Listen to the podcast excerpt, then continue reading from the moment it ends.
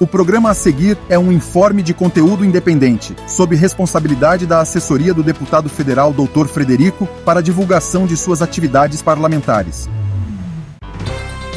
A partir de agora você ouve Sintonia Parlamentar, um bate-papo informativo com o médico e deputado federal Dr. Frederico, com participação online do ouvinte. Olá, muito bom dia! Todo mundo que está ligado aqui na 92,7, a nossa Rádio Emboabas, mais informação. Eu sou Marcelo Alvarenga, começando agora mais um programa Sintonia Parlamentar. Aquele momento para a gente trocar uma ideia aí com o médico, o deputado federal doutor Frederico, que está aqui mais uma vez. Hoje nós vamos falar principalmente sobre saúde, Afinal de contas, estamos no Novembro Azul, que é o mês de conscientização para a saúde do bem-estar do homem. Não é isso, doutor? Seja muito bem-vindo mais uma vez. Obrigado, Marcelo. Bom dia, bom dia aos ouvintes da Sintonia Parlamentar aqui na Rádio Emboabas. Realmente, novembro é um mês de extrema importância, é um mês de chamar a atenção, de alertar aos homens que, sabendo de toda a importância deles para a família, para as atividades aí de trabalho, atividades sociais, mas os homens, infelizmente, também adoecem e muitas vezes eles não valorizam o tratamento, os cuidados com sua saúde. E esse mês de Novembro Azul, criado em 1999 na Austrália, quando um grupo de amigos deixou bigode pode crescer para alertar os homens sobre a importância de cuidar da sua saúde. É um mês importante demais e como a gente falou na edição passada, hoje vamos focar aí tentar ajudar a nossa comunidade, principalmente os homens, o que, que eles devem fazer para cuidar melhor da sua saúde. Obrigadão, Marcelo. Muito bem. E se os homens não tiverem ouvido, para as mulheres também alertá-los, né? Isso é importante. Doutor, se você me permite, eu vou alongar um pouquinho nessa primeira pergunta para a gente trazer um debate que é muito importante sobre o câncer de próstata. O Ministério da Saúde não recomenda o rastreamento populacional para essa doença, ou seja, o Ministério não recomenda que todos, eu disse todos os homens a partir de 40, 50 anos, façam exames de rotina, como PSA e também o toque retal. Com base em estudos científicos, o Ministério mostra que o rastreamento populacional não reduz a mortalidade e pode causar danos à saúde do homem. Por quê? Porque alguns tumores de próstata crescem lentamente e dificilmente se espalham. Nesses casos, o paciente corre o risco né, de fazer um tratamento desnecessário né, e com sequelas, como, por exemplo, a incontinência urinária e também a disfunção erétil. Agora, por outro lado, existem médicos também que defendem que sem o rastreamento populacional, os diagnósticos podem acontecer já em fase avançada da doença, quando as chances de cura são menores. Claro, aí complica, né? Diante disso, né, doutor, de tudo isso, como é que a gente pode desfazer essa confusão na cabeça das pessoas? Afinal de contas, o rastreamento é importante para todos os homens ou só em alguns casos? Ô Marcelo, excelente pergunta eu tenho pautado esse atual mandato de forma muito independente e com muita preocupação em relação ao Ministério da Saúde, que muitas vezes toma atitudes, desenvolve programas, publica resoluções que, ao meu ver, geram problemas e transtornos na saúde da população. Por isso estamos fiscalizando, estamos cobrando, estamos muitas vezes criticando o Ministério da Saúde, mas a gente quer ver a coisa funcionar e dar certo. Então eu fico feliz que nessa atitude eu concordo em 100% com o Ministério da Saúde e com o INCA, que foi quem elaborou essa resolução, esse parecer, em que ele é desfavorável ao rastreamento de toda a população a partir de uma determinada idade. Realmente há muito tempo, vários estudos científicos é, são elaborados para ver se fazer exame de PSA todo ano, a partir de 45, a partir de 50 anos, salva a vida dos homens. E nenhum estudo desses demonstrou essa melhoria, como você acabou de citar. E além disso, Marcelo, tem um transtorno de um tratamento de um câncer de próstata sem necessidade. Porque Infelizmente, o tratamento do câncer de próstata, na maioria das vezes a cirurgia ou a radioterapia, ele leva a algumas sequelas sérias para o homem, como a grande chance de impotência, é mais raro, mas pode acontecer também incontinência urinária e outros problemas mais raros. Então, você precisa fazer um diagnóstico em um paciente que realmente precisa ser tratado. Um paciente que ele necessita fazer o tratamento independente da sequela. E esse rastreamento populacional pelos estudos não demonstrou evidência de benefício. Por isso concordo com o Ministério da Saúde de não indicar o rastreamento, porém o próprio Dr. Roberto Gil, que há pouco tempo tive a honra de visitá-lo no INCA, o presidente, diretor-presidente do INCA, coloca, e a gente aqui faz um reforço, sugerindo a todos os homens a partir dos 45 anos de idade, procurar uma consulta médica de rotina para discutir com esse médico, seja um médico de saúde da família ou quem tiver acesso a um urologista, para avaliar individualmente a sua situação já que tem alguns marcadores de risco, por exemplo, câncer de próstata. São três marcadores. Vocês que estão nos ouvindo, os homens, as mulheres, anotem aí, conversa com seu esposo, com seus companheiros, com seus amigos, porque é, esses três fatores são fundamentais para se fazer um tipo de rastreamento e prevenção. Então, são homens afrodescendentes, homens negros, é, homens que têm história na família de câncer de próstata, o pai, o irmão, o tio, o avô teve câncer de próstata, e homens que em alguma campanha, que algum é, exame eventual detectou um PSA acima dos valores de normalidade. Então, algum exame de PSA alterado, Homens afrodescendentes e homens com história na família são os homens que estão maior risco de ter câncer de próstata. Esses casos a gente recomenda realmente uma avaliação a partir dos 45 anos, já discutir com o médico a questão do exame do PSA, do toque retal, para acompanhar mais de perto. Enquanto isso, homens que não têm história familiar pode começar essa avaliação específica da próstata, a primeira consulta, para ver como vai fazer o acompanhamento a partir dos 50 anos. E a gente reforça, é muito importante o cuidado com a sua saúde. E não é porque você viu um PS alterado, até mesmo que você fez uma biópsia que acusou um, um câncer de próstata, que você é obrigado a tratar. Não, eu tenho, Marcelo, uma questão interessante que as pessoas talvez não façam ideia. Eu tenho dezenas de pacientes no meu consultório consultório que eu atendo há mais de cinco anos com câncer de próstata e a gente faz um exame de rotina, um exame controlado de três em três meses, de seis em seis meses e esses pacientes convivem com seu câncer de próstata há mais de cinco. Tem paciente meu que está há mais de dez anos com um câncer confirmado por biópsia e não precisou fazer o tratamento. Por isso que vou fechar essa pergunta na questão: o câncer de próstata é um câncer diferente lento muitas vezes, não dá tanto problema de saúde assim na maioria dos casos, por isso que ele tem que ser individualizado. Mas homens, Novembro Azul, lembre-se, a partir de 45, se você tem história na família, afrodescendente ou teve algum exame alterado, procurar um médico para poder fazer os seus exames de rotina e planejamento para prevenir o câncer. E o homem que não tem essas histórias, no mínimo, no máximo aos 50 anos, também procurar esses médicos para fazer o acompanhamento. Lembrando que não é só câncer de próstata. Novembro Azul não é o mês do câncer de próstata, é o mês da saúde do homem. E o homem, além do câncer de próstata, pode ter outros tipos de câncer que podem ser prevenidos, pode ter pressão alta, colesterol alto, outros problemas de saúde. Por isso a importância, a partir dos 45 anos, procure um médico pelo menos uma vez por ano. Tire um, dois dias do ano para cuidar da sua saúde, que ela vai valer ouro para você você, para sua qualidade de vida e para toda a sua família. Muito bem, só dar um relato rápido meu, né? Que é o caso meu pai teve duas vezes, né? O câncer de próstata, então, já aos 40 anos que eu fui fazer um exame, aí era o doutor, era o doutor Gustavo, né? Ele ainda falou, pô, se você já tem história do seu pai duas vezes ainda, então eu já recomendo você fazer já o exame a partir dos 40 anos. Eu até assustei e falei, ah, porque geralmente que eu, que eu, já li sobre. É 45, né? Falta 5 anos ainda, doutor. Não. vamos lá, vamos lá fazer é. o exame agora tal. E aí eu comecei a fazer, aos 40 anos, já faço acompanhamento. Ainda bem que, é que tá tudo normal. Excelente. Vamos lá. É, a, gente, começou falando aí do assunto aí, câncer de próstata, porque ele sempre é o grande tema aí do Novembro Azul. E com isso, pelo menos na minha visão, né, acho que a falta de conscientização também uh, para outras formas da doença, como o senhor citou agora há pouco, né, o câncer de colo, de pulmão, entre outros. E, doutor, a gente sabe que os homens geralmente não gostam muito de cuidar da saúde, né, de fazer exames de rotina, Vamos falar no popular, meio, o homem é meio largado, né? e qual que é a dica, então, para esse público se cuidar, principalmente em relação a esses outros tipos de câncer que o senhor falou, não só próstata também?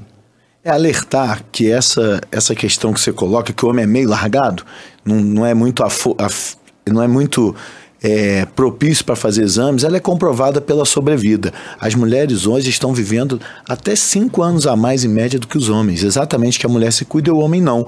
Por isso que a importância do Novembro Azul, por isso que a importância do alerta para a saúde do homem. E você colocou muito bem, a gente chegou a falar numa última pergunta, não é só o câncer de próstata. O câncer de próstata é o mais comum, disparado no homem, mas não é o que mais mata. O câncer que mais mata os homens é o câncer de pulmão. E o câncer de pulmão, ele é praticamente ocasionado por um único agente, que é o cigarro. Então é muito importante as campanhas de tabagismo, de, de prevenção ao tabagismo, de controle para quem já está fumando, poder participar de grupos de grupos de apoio, de grupos que possam receber medicamentos para ajudar a parar de fumar e que as campanhas do governo continuem intensas para evitar o hábito de fumar. E aí a última questão aqui do câncer de cólon, o câncer cólon, gente, é o intestino grosso, câncer cólon retal que a gente chama também. Aí sim, Marcelo. Isso é uma grande luta. E essa semana a gente teve a presença de, junto com o coordenador da atenção à área do câncer do Ministério da Saúde, nos deu esperança. O câncer de cólon é o contrário do câncer de próstata. O câncer de próstata não tem o rastreamento populacional definido. O câncer de cólon tem. O câncer de cólon ele é evitável, é prevenível, a princípio com um exame simples, que é recomendado para toda a população, homens e mulheres, a partir dos 50 anos de idade, fazer uma vez por ano um exame de fezes, chama exame de sangue oculto nas fezes, um exame barato, de fácil realização. Você pode fazer com pedido médico, mas se você for no laboratório, exame barato, simples, você faz até sem o pedido médico e você faz o exame de sangue oculto nas fezes. Se ele tiver negativo, é sinal que seu intestino está funcionando bem, que não tem nenhum problema no seu intestino.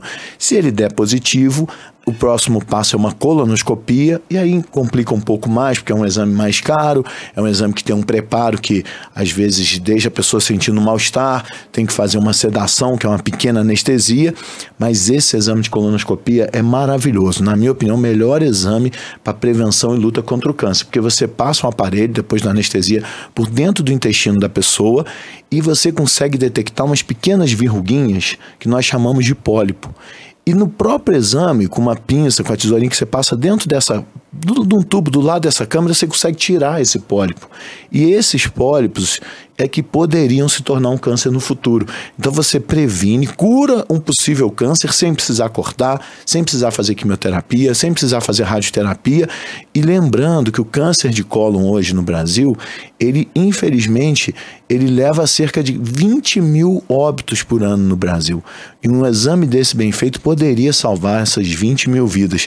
Por isso é muito importante o Ministério da Saúde, através da, da Coordenadoria de Prevenção e Combate ao Câncer, demonstrou que tem interesse em levar esse projeto à frente, que é um projeto que eu também tenho lutado, tenho um projeto apresentado, protocolado na Câmara desde 2019, mas por envolver esse custo com a colonoscopia, esse pequeno risco da colonoscopia, a gente ainda não tem conseguido andar, mas essa luta vale a pena. Talvez seria o maior programa hoje de prevenção que possa ser feito em qualquer área da saúde, não só do câncer, é a prevenção do câncer de intestino coloretal. Por isso a importância, mais uma vez, de novembro azul, mês passado, outubro rosa, que é a hora de alertar, chamar é, toda a sociedade para discutir e alertar o poder público sobre a importância da prevenção para salvar vidas. Por isso, evite fumar, tenha hábitos saudáveis de vida, alimentação, exercício físico e faça os exames de prevenção de rotina regularmente. Muito bem, só rapidinho. Colonoscopia, o SUS faz ou não? Faz, o faz SUS também? faz, Marcelo. O SUS faz, mas infelizmente há muitas variações regionais, uhum. até municipais. Às vezes você tem um município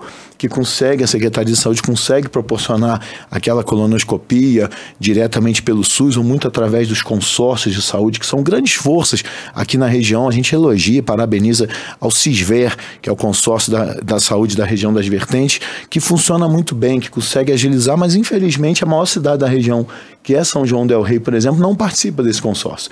Mas realmente é preconizado, Marcelo, na verdade é preconizado que tudo, qualquer tratamento com comprovação científica, qualquer exame seja feito pelo SUS. Né? Lembrando, do artigo 5 da Constituição, a saúde é um direito de todos e um dever do Estado.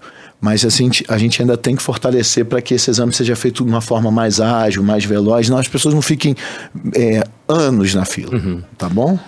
Muito bem. Uh, a gente viu também que na última quinta-feira você esteve lá no Rio de Janeiro, né, como um dos destaques aí do Congresso da Sociedade Brasileira de Oncologia Clínica, que é um evento de altíssimo nível, reúne aí os principais nomes da oncologia aqui no Brasil. Nesse congresso você apresentou aí para uma, uma grande plateia né, o projeto de lei que é o número 3070, 3070, que é de 2021, de sua autoria, né, que busca contribuir para que o tratamento do câncer no Brasil seja então acessível a todos. A gente acabou de falar dessa acessibilidade para todo mundo. Então, quais são os principais pontos desse projeto aí de 2021, doutor? Bem, Marcelo, para a gente conseguir cumprir o que a gente acabou de falar aqui, o artigo 5 da Constituição, saúde é um direito de todos, dever do Estado, a gente precisa gerenciar o recurso. o Brasil gasta muito pouco recurso com a saúde quando comparado a outros países. Só para vocês terem uma ideia, o Brasil gasta cerca de R$ 1.950 por ano para cada habitante do Brasil para se fazer saúde pública. Enquanto nos Estados Unidos, que gasta mal, tá? Mas gasta quase 40 mil reais. Quase é 20 vezes mais do que o Brasil gasta por habitante, gente. Então, assim, a gente tem pouco recurso. E a gente precisa mais do que nunca gerenciar bem esse recurso, fazer esse recurso virar efetivamente saúde. Por isso, o Ministério da Saúde, desde 2011, ele conta com uma comissão é, que chama Conitec. O que é a Conitec? Comissão Nacional de Incorporação de Tecnologia no Sistema Único de Saúde. É um órgão técnico é, independente que avalia as novas tecnologias, sejam elas novas cirurgias, novas próteses, novos exames e novos medicamentos tudo que é uma nova tecnologia que hoje pretenda ser incorporada no SUS precisa passar pela Conitec.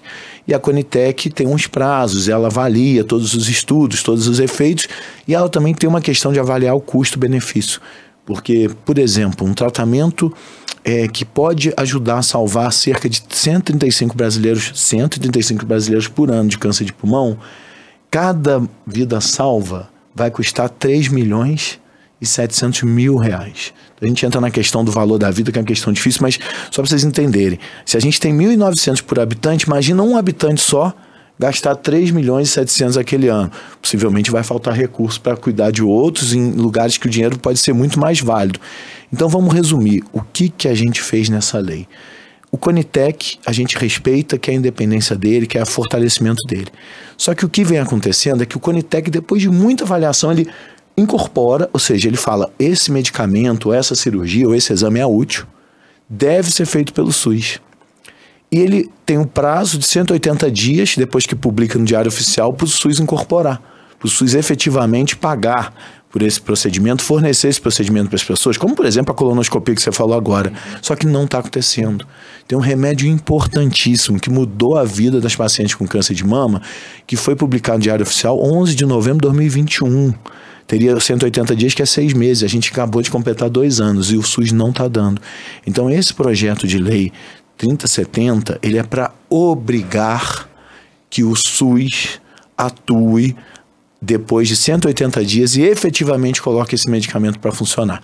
A gente quer que o Conitec seja independente, faça uma avaliação séria e técnica, mas se ele aprovar, que esse remédio seja disponibilizado, porque não é justo. Hoje a gente tem duas saúdes.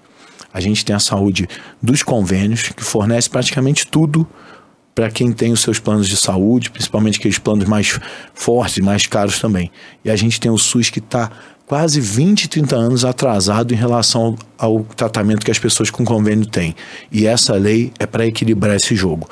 A gente está no momento que tem recurso financeiro, a gente tem um aporte maior de recurso para o Ministério da Saúde e esse recurso tem que ser utilizado para o que faz bem à sociedade. E é difícil algo que faça mais bem do que salvar a vida, do que dar qualidade de vida, dar conforto e evitar sofrimento para as pessoas. Muito bom, vamos então com a participação dos nossos ouvintes. Ainda dá tempo, né? Semana passada não teve jeito. É o diálogo aberto por aqui. E quem está sempre com a gente no Sintonia Parlamentar já sabe, o número é muito fácil, nosso WhatsApp. 32 99196 0596 99196 0596 Dá até musiquinha. Mande então suas perguntas, comentários, sua cidade, seu nome. Vamos lá. A primeira Está fugindo do tema Novembro Azul, mas eu acho que é importante trazer esse fato que estourou aí nessa, durante essa semana. É a Gisele, que mora aqui no centro de São João Del Rei, e ela diz: Vamos lá. O senhor não acha que o Brasil está falido do ponto de vista da segurança pública? Digo isso porque atingimos um nível absurdo de receber a mulher de um traficante no Ministério da Justiça. E, e, e mais, muita gente está achando isso normal. Então, avalie essa participação aí da esposa é, esse... lá do Amazonas, né? Excelente avaliação, né, para os ouvintes que ainda não sabem, o Ministério da Justiça, através de dois secretários, recebeu uma visita em audiência, em reunião, de uma senhora que é chamada pelo apelido de Dama do Tráfico. Ela é a esposa do líder do Comando Vermelho no estado do Amazonas. E essa senhora ela já foi condenada em segunda instância a mais de 10 anos de prisão por associação ao tráfico, lavagem de dinheiro, formação de quadrilha, e ela só está solta através das liminares, dos mecanismos que a justiça ainda permite, ela ainda está respondendo em liberdade, apesar de já ter sido condenada em segunda instância. E de repente, essa mulher é recebida pelo Ministério da Justiça para duas reuniões com dois secretários. E a gente fica assim preocupado porque a gente vai vendo realmente a violência descontrolada, as facções criminosas causando pânico na população. É, essa semana a gente já falou, tive no Congresso Brasileiro de Oncologia e que me marcou muito porque foi no mesmo hotel em que os médicos que recentemente foram executados a sangue frio e ficaram hospedados. Isso não para de sair da nossa cabeça. E ao chegar no Rio, cheguei no Rio bem à noite, ainda me deparei com uma moto em alta velocidade na contramão da linha vermelha, o que nos assusta muito. Depois que tinha uma blitz na frente, ela estava fugindo da blitz. Então a gente vê a criminalidade no Brasil excessiva. Só para vocês terem uma ideia, na guerra de Israel e e faixa de Gaza até agora, lamentavelmente, morreu cerca de 12, 13 mil pessoas.